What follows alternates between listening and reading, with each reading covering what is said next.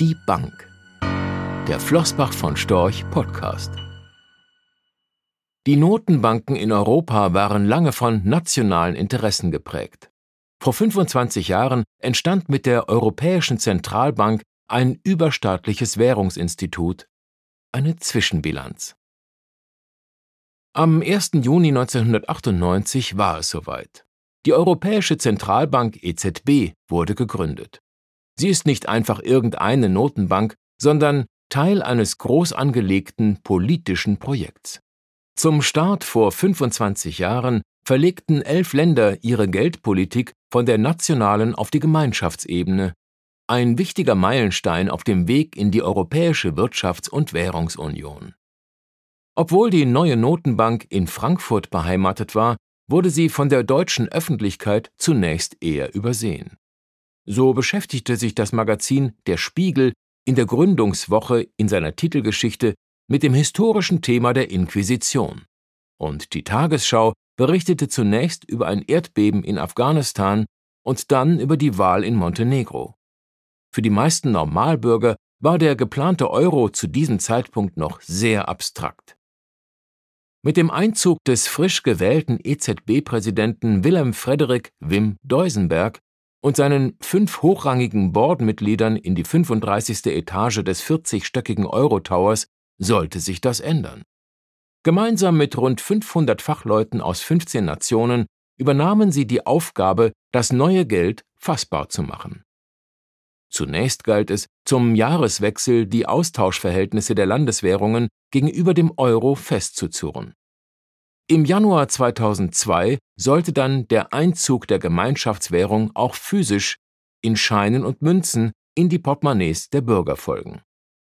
Den Deutschen fiel es schwer, sich von ihrer Mark zu trennen. Dabei sollte der Euro handfeste Vorteile bringen. Eine höhere Preistransparenz für Verbraucherinnen und Verbraucher sowie für Investorinnen und Investoren.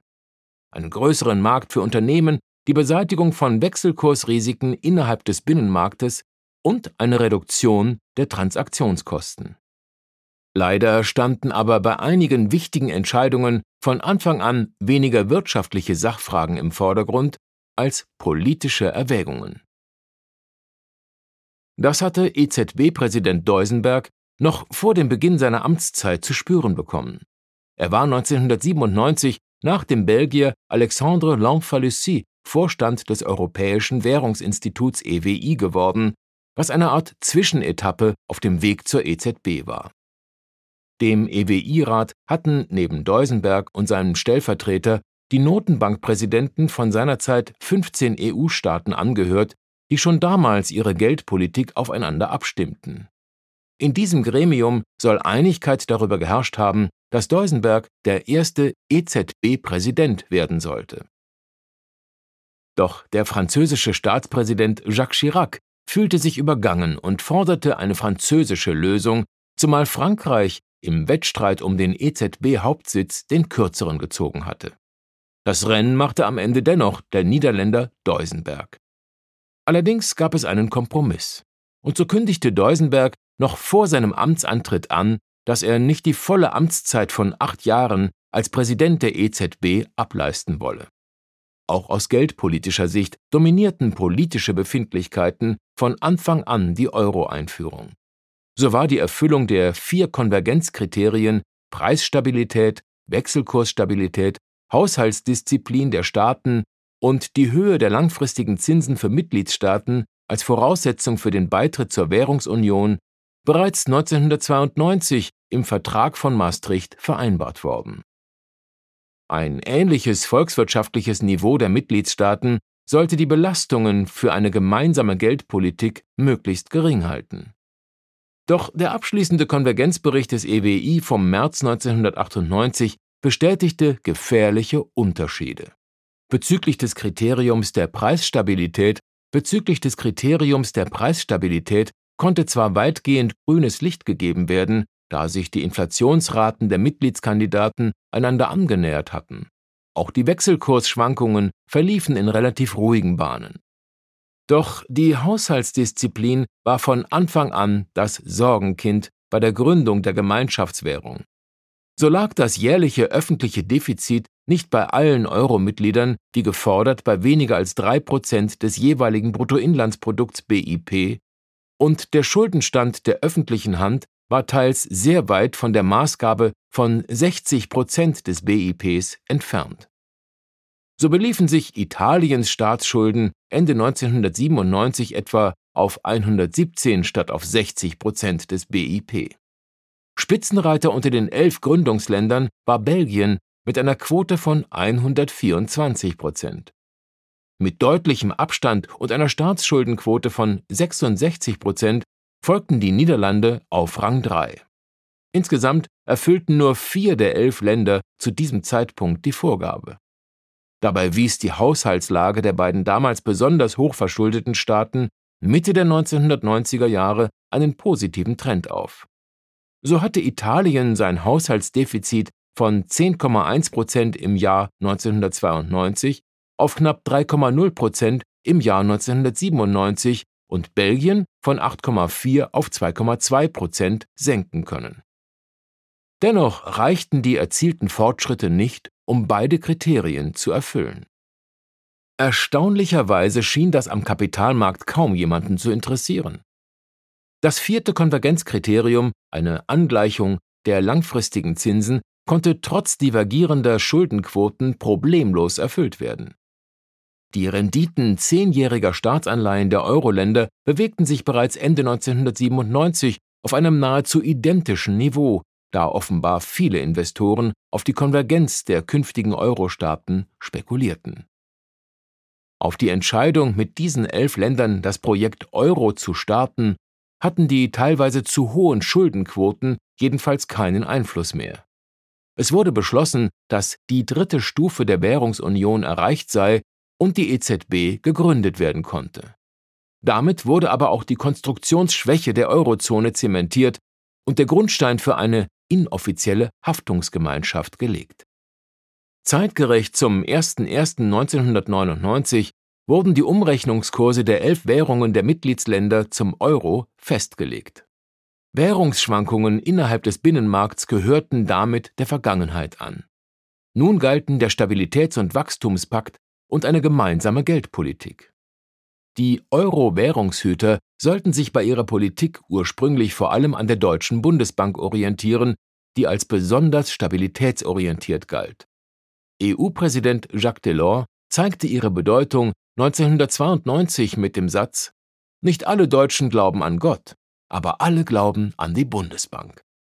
Und auch Deusenberg hatte im Juli 1996 anerkennend mit einem für ihn typischen Augenzwinkern bemerkt, mit der Bundesbank ist es wie mit Schlagsahne. Je mehr man sie schlägt, desto fester wird sie. Und so wurde auch die EZB mit einem klaren, auf Preisstabilität und Unabhängigkeit ausgerichteten Mandat ausgestattet. Die Unabhängigkeit der EZB stützt sich dabei auf fünf Säulen. Die finanzielle, institutionelle, operationelle, persönliche und rechtliche Unabhängigkeit. So garantiert die institutionelle Unabhängigkeit dass Regierungen der Mitgliedstaaten keinen Einfluss auf die Beschlussorgane der EZB ausüben dürfen. Die rechtliche Unabhängigkeit gewährleistet, dass die EZB sich bei Bedarf an den Europäischen Gerichtshof wenden kann, um ihre Unabhängigkeit durchzusetzen.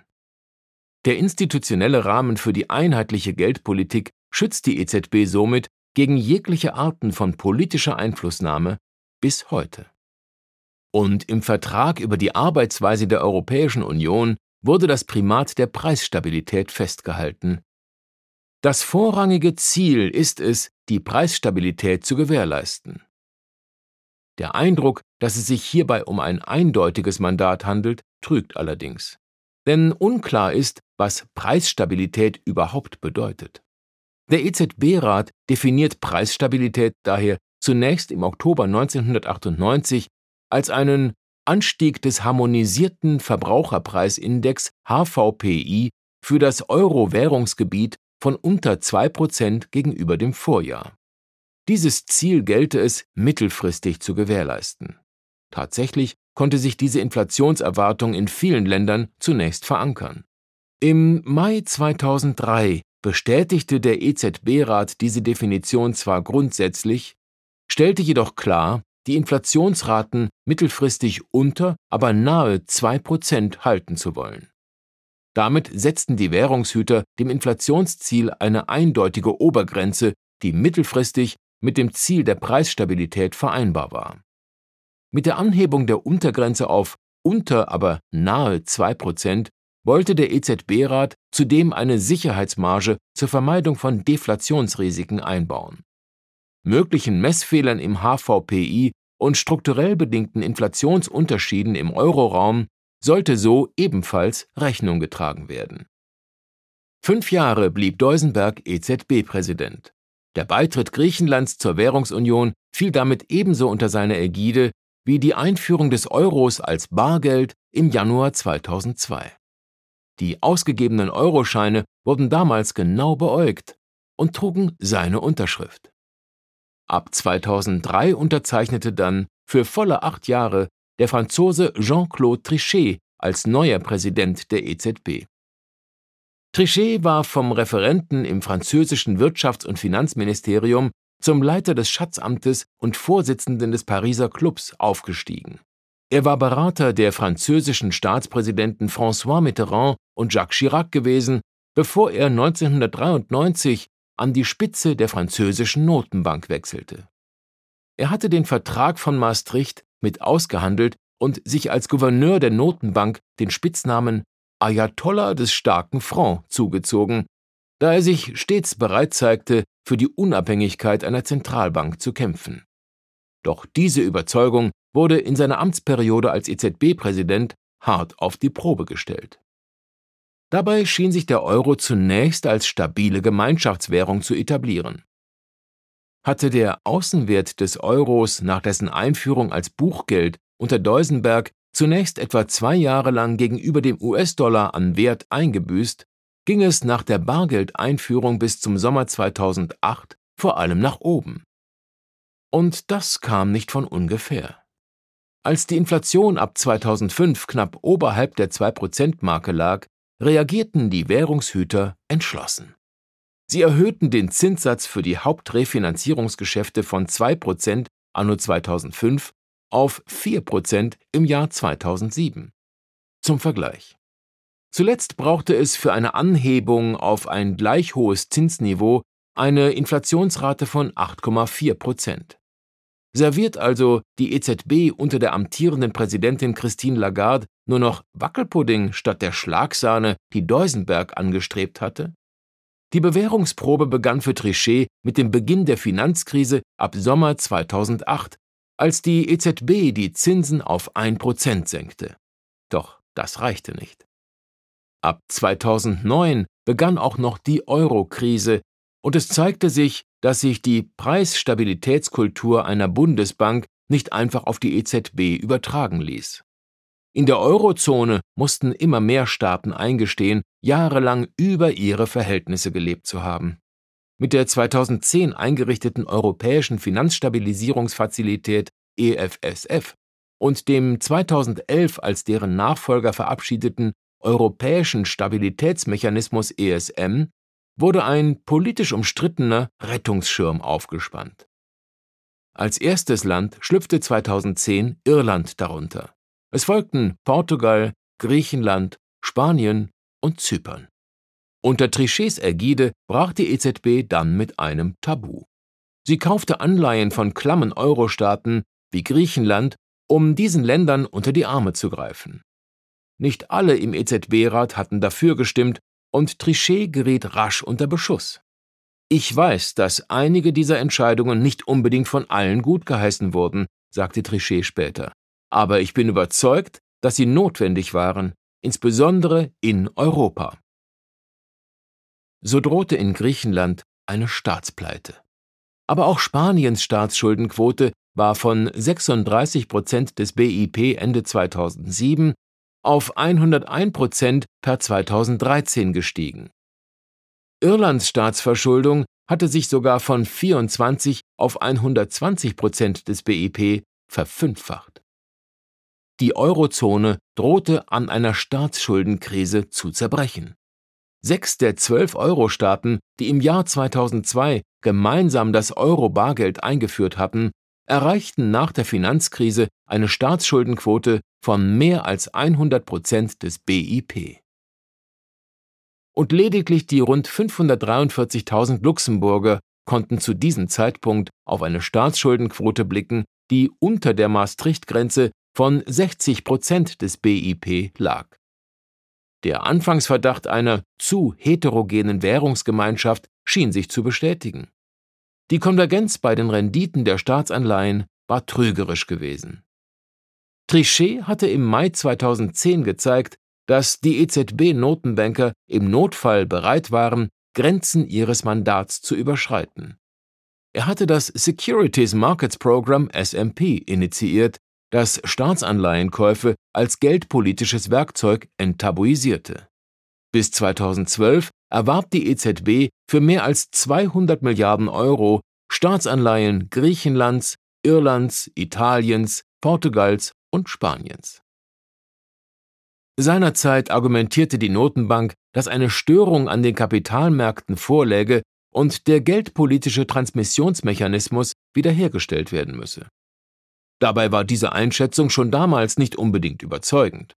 So waren die Zinsen für Wohnungsbau und Unternehmenskredite zum Zeitpunkt der Programmauflage im Vergleich zu den Vorjahren, in denen kein SMP aufgelegt worden war, relativ niedrig. Die Kreditversorgung der Realwirtschaft wirkte also keineswegs zu restriktiv, der geldpolitische Transmissionsmechanismus schien durchaus intakt. Ging es also schon damals vor allem darum, hochverschuldeten Mitgliedstaaten geldpolitischen Geleitschutz zu gewähren. Im November 2011 und damit mitten in der Euro-Krise übergab Trichet dann das Ruder an den neuen EZB-Präsidenten Mario Draghi. Nach einer Karriere als akademischer Ökonom in Italien hatte er zunächst für die Weltbank in Washington gearbeitet. 1991 war er Generaldirektor des italienischen Finanzministeriums geworden und wechselte von dort nach einem Jahrzehnt zur Investmentbank Goldman Sachs, bis er 2006 zum Gouverneur der Banca d'Italia berufen wurde. Als EZB-Präsident fing sich Mario Draghi in den Boulevardmedien rasch den Spitznamen Super Mario ein, weil er bereits im Juli 2012 schaffte, was Hilfsprogramme und Abkommen zuvor nicht vermocht hatten. Er beruhigte die Finanzmärkte mit den magischen Worten Die EZB wird alles tun, um den Euro zu stützen, und Sie können sicher sein, dass es genug sein wird. Doch der Italiener brach auch endgültig mit dem Erbe der Bundesbank. Er sah sich nicht einer strikten Stabilitätspolitik verpflichtet, sondern warnte immer wieder eindringlich vor Deflationsrisiken. Unter seiner Ägide blieben die Zinsen auch in Wachstumsjahren auf niedrigstem Niveau. Und der Tabubruch wurde zur neuen Normalität. Denn Draghi scheute sich nicht, unorthodoxe Instrumente im großen Stil einzusetzen und die Finanzmärkte mit immer mehr Geld zu fluten. Und so sollte der geldpolitische Handlungsspielraum der EZB nach der Euro-Krise immer weiter wachsen. Zentral war in diesem Zusammenhang die Neudefinition des Preisstabilitätsziels, angestoßen von Mario Draghi im Juni 2016.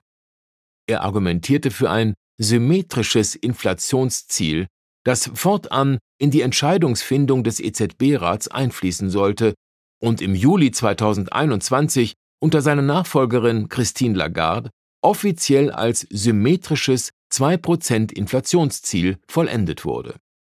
Wobei symmetrisch bedeutet, dass 2% Inflation keine Höchstgrenze mehr darstellte, sondern Abweichungen nach oben und unten zum Handeln verpflichteten. Auch wenn sie eine Zeit lang toleriert werden durften, solange sich die Inflationserwartungen nicht verschoben. Aber auch zu wenig Inflation oder eine sehr hohe Geldwertstabilität wurde nun zu einem Problem deklariert. Auf dieser Grundlage rechtfertigten die Euro-Währungshüter Ende 2017 dann neue umfangreiche Wertpapierkäufe, da die Eurozoneninflation in 2017 bei 1,5 Prozent lag und die EZB-Projektionen für die Jahre 2018 und 2019 auch nur 1,4 bzw. 1,5 Prozent Inflation erwarten ließen. Mit einem Tempo von 30 Milliarden Euro pro Monat wurden die Wertpapierkäufe fortgesetzt, obwohl sich die Summe der anno 2015 initiierten Wertpapierkäufe bereits auf mehr als 2 Billionen Euro belief. Auch die Kompetenzen schwollen unter seiner Ägide an. So übernahm die EZB in den Jahren 2013 und 2014 sukzessive die Bankenaufsicht im Währungsgebiet. Zwar gab es gute Gründe für eine Zentralisierung der Aufsicht, beispielsweise den Umstand, dass viele europäische Banken über wechselseitige Geschäftsbeziehungen stark miteinander verknüpft sind. Warum die zentrale Aufsichtsinstanz nun aber bei der EZB angesiedelt wurde, wirft bis heute Fragen auf. Denn interne Interessenkonflikte mit der Geldpolitik sind programmiert. Leitzinsanhebungen, wie wir sie jüngst gesehen haben, führen etwa zu Kursabschlägen bei Anleihen. In der Folge können Banken zu Abschreibungen auf ihre Wertpapierbestände gezwungen sein. Nimmt die EZB in ihren geldpolitischen Entscheidungen aber Rücksicht auf die Nöte der Banken, kann dies zu einem Vertrauensverlust führen. Denn ihr vorrangiges Ziel sollte die Preisstabilität sein. Daneben kann es zu einer Gefährdung der externen geldpolitischen Unabhängigkeit kommen, wenn beispielsweise Politiker versuchen, in Krisenfällen Einfluss auf weitreichende Entscheidungen der Bankenaufsicht zu nehmen. Mitten in Draghis Amtszeit im November 2014 zog die EZB vom Eurotower in ihr neues, vom Wiener Architektenbüro Coop Himmelblau entworfenes Gebäude im Frankfurter Ostend. Der Bau war über viele Jahre geplant worden und die alten Büros platzten aus den Nähten. Aus ursprünglich 500 Mitarbeitern waren mehr als 2500 geworden und das personelle Wachstum sollte weitergehen. Im November 2019 folgte dann Christine Lagarde, für viele überraschend auf Draghi. Lagarde ist nicht nur die erste Frau an der Spitze der Notenbank, sie war als einzige auch keine Notenbankerin, sondern eine studierte Juristin, die über viele Jahre als Rechtsanwältin gearbeitet hatte, bevor sie 2005 zunächst französische Handelsministerin und dann 2007 Wirtschafts- und Finanzministerin wurde. Danach hatte sie für einige Jahre die Leitung des Internationalen Währungsfonds IWF übernommen. Lagarde wurde schon ab März 2020 mit den Folgen der Corona-Pandemie konfrontiert. Und sie setzte nicht nur Draghis Nullzinspolitik fort, sondern nutzte auch das Instrument der Wertpapierkäufe intensiv. Nachdem die EZB per Februar 2020 bereits knapp 2,7 Billionen Euro an Wertpapieren zu geldpolitischen Zwecken hielt, stieg dieser Betrag bis Ende 2022 auf fast 5 Billionen Euro an. Gut 4 Billionen Euro flossen dabei in Staatsanleihen oder Anleihen staatsnaher Emittenten. Im Ergebnis hielt das Eurosystem Ende vergangenen Jahres 26,1 Prozent der italienischen und 28,3 Prozent der spanischen Staatsschulden. Und weil das unter Umständen immer noch nicht ausreichen könnte, intervenierte EZB-Präsidentin Lagarde im Juli vergangenen Jahres. Sie kündigte an, im Rahmen des neu geschaffenen Transmission Protection Instrument bei Bedarf unbegrenzt Staatsanleihen zu kaufen, sollten die Euro-Staatsanleihe-Renditen nach Ansicht des EZB-Rats zu weit auseinanderlaufen. Die ursprünglich angestrebte wirtschaftliche Konvergenz ihrer mittlerweile 20 Mitgliedstaaten kann die EZB zwar nicht erzwingen, aber sie kann mit derartigen Maßnahmen die Schuldentragfähigkeit selbst hochverschuldeter Mitgliedstaaten gewährleisten. Damit hat sich die, damit hat sich die indirekte Staatsfinanzierung zur Euro-Rettung nun offiziell etabliert. Auch das Thema Klima schrieb sich die neue EZB-Chefin auf ihre Agenda. Auch das Thema Klima schrieb sich die neue EZB-Chefin auf ihre Agenda. Als der IWF im April 2023 zu seiner jährlichen Frühjahrstagung einlud, sagte Lagarde, dass klimabezogene Risiken und Umweltrisiken in den Jahren 2023 bis 2025 zu den Top-Prioritäten der EZB-Aufsicht gehören sollen. Was das konkret bedeuten soll, bleibt aber zunächst unklar. Sollen demnächst auch Meteorologen und Seismologen zum Mitarbeiterstamm der EZB gehören, um bilanzspezifische Hochwasser- und Erdbebenrisiken einzelner Bankinstitute besser einschätzen zu können? Oder will sie gar die Wertpapierbestände der Notenbank in grüne Anlagen umschichten? Über letzteres sollte jedenfalls kein nennenswerter Beitrag geleistet werden können, wenn es nach Bundesbankpräsident Joachim Nagel geht. Schließlich werden Tilgungszahlungen im Rahmen des rund drei Billionen Euro schweren Wertpapierkaufprogramms APP seit Juli nicht länger reinvestiert. Geldpolitik, Fiskalpolitik, Finanzstabilitätspolitik und jetzt auch noch Klimapolitik? Die EZB möchte zum Alleskönner werden. Doch das wirft Fragen auf. Ist die bewusste Inkaufnahme potenzieller Interessenkonflikte eine Verletzung des vorrangigen Mandats der Preisstabilität? Wie weitreichend dürfen Markteingriffe einer Notenbank sein? Liegt es im Kompetenz- und Verantwortungsbereich der Währungshüter, zig Billionen Euro an Wertpapieranlagen über viele Jahre zu verwalten oder Klimarisiken zu beurteilen? Wie weit darf die EZB gehen, ehe sie das Verbot der monetären Staatsfinanzierung verletzt. Viele dieser Streitpunkte werden derzeit ignoriert bzw. akzeptiert. Vielleicht, weil ohne die Notenbank und deren Druckerpresse nichts mehr laufen würde?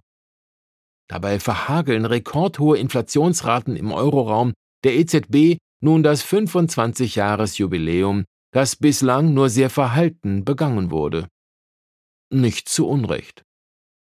Lange haben Lagarde und der EZB-Rat den bereits im vierten Quartal 2021 erfolgten Anstieg des Preisniveaus ignoriert bzw. als vorübergehendes Phänomen eingestuft. Erst im vergangenen Sommer begann dann eine Geldstraffung in einem noch nie dagewesenen Tempo. Die Feierlaune hält sich derzeit also eher in Grenzen. Klare Kante ist nicht die Sache einer auch politisch denkenden Notenbank. In den vergangenen Krisen bewegte sich die EZB mehrfach im Graubereich. Die angestrebte wirtschaftliche Konvergenz der mittlerweile 20 Mitgliedsländer wurde nie wirklich erreicht. Die Eurozone ist aus wirtschaftlicher Sicht äußerst heterogen geblieben. Viele geben der jahrelangen Null- und Negativzinspolitik der EZB zudem eine wesentliche Mitschuld an den außergewöhnlichen Inflationsraten, die inzwischen zur Belastung vieler insbesondere ärmerer Haushalte werden. Allesamt Gründe, die eine gewisse Skepsis gegenüber der EZB begründen. Wie weit die Geschichte diese Institution noch tragen wird, vermag heute niemand zu sagen. Vielleicht aber weiter, als so mancher Kritiker vermuten würde. Vielleicht liegen gerade in den bekannten Schwachstellen der EZB ihre Stärken. Kann es nicht auch vertrauensstiftend sein, wenn Bürgerinnen und Bürger sich nicht um Staatspleiten sorgen und der Staat in Krisenzeiten als Sicherungsnetz agieren kann? Wenn Grenzen ausgereizt werden, um eine Währungsgemeinschaft zu schützen, die mittlerweile auch als Verbund zur Wahrung demokratischer und freiheitlicher Grundprinzipien verstanden werden soll. Die Beantwortung dieser Fragen ist keineswegs einfach. Es gibt gute Gründe, die für das historische Handeln der EZB sprechen. Ebenso finden sich aber auch zahlreiche Argumente, die das Handeln in ein schlechteres Licht rücken. Was ist richtig und was ist falsch? Die Welt der Währungen ist komplex. Nicht immer gibt es eindeutige und vor allem allgemeingültige Antworten. Geldpolitik besteht eben immer auch aus Politik. In letzter Instanz entscheiden allein die knapp 350 Millionen Bürgerinnen und Bürger des Euroraums, ob sie dem europäischen Finanz- und Währungssystem weiter ihr Vertrauen schenken. Ist das der Fall, so ist die Silberhochzeit erst der Anfang dieser Institution für viele weitere gemeinsame Jahre und Jahrzehnte. Es liegt also auch an jedem selbst, ob der Euro eine Zukunft hat. Rechtlicher Hinweis. Diese Publikation dient unter anderem als Werbemitteilung.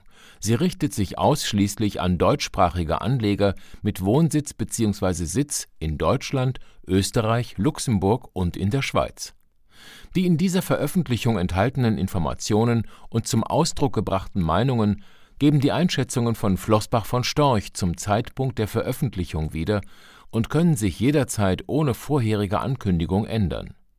Angaben zu in die Zukunft gerichteten Aussagen spiegeln die Zukunftserwartung von Flossbach von Storch wider, können aber erheblich von den tatsächlichen Entwicklungen und Ergebnissen abweichen.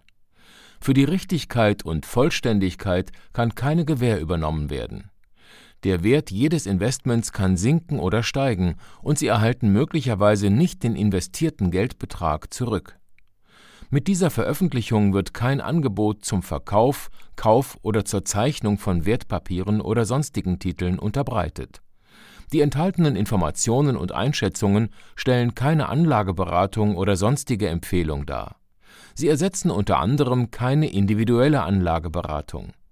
Angaben zu historischen Wertentwicklungen sind kein Indikator für zukünftige Wertentwicklungen. Diese Veröffentlichung unterliegt Urheber-, Marken- und gewerblichen Schutzrechten. Eine Vervielfältigung, Verbreitung, Bereithaltung zum Abruf oder Online-Zugänglichmachung, Übernahme in andere Webseite, der Veröffentlichung ganz oder teilweise in veränderter oder unveränderter Form ist nur nach vorheriger schriftlicher Zustimmung von Flossbach von Storch zulässig. Ein umfangreiches Glossar zu Themen und Begriffen finden Sie auf www.flossbachvonstorch.com/glossar/. Diese Veröffentlichung unterliegt Urheber-, Marken-, gewerblichen sowie wettbewerbsrechtlichen Schutzrechten.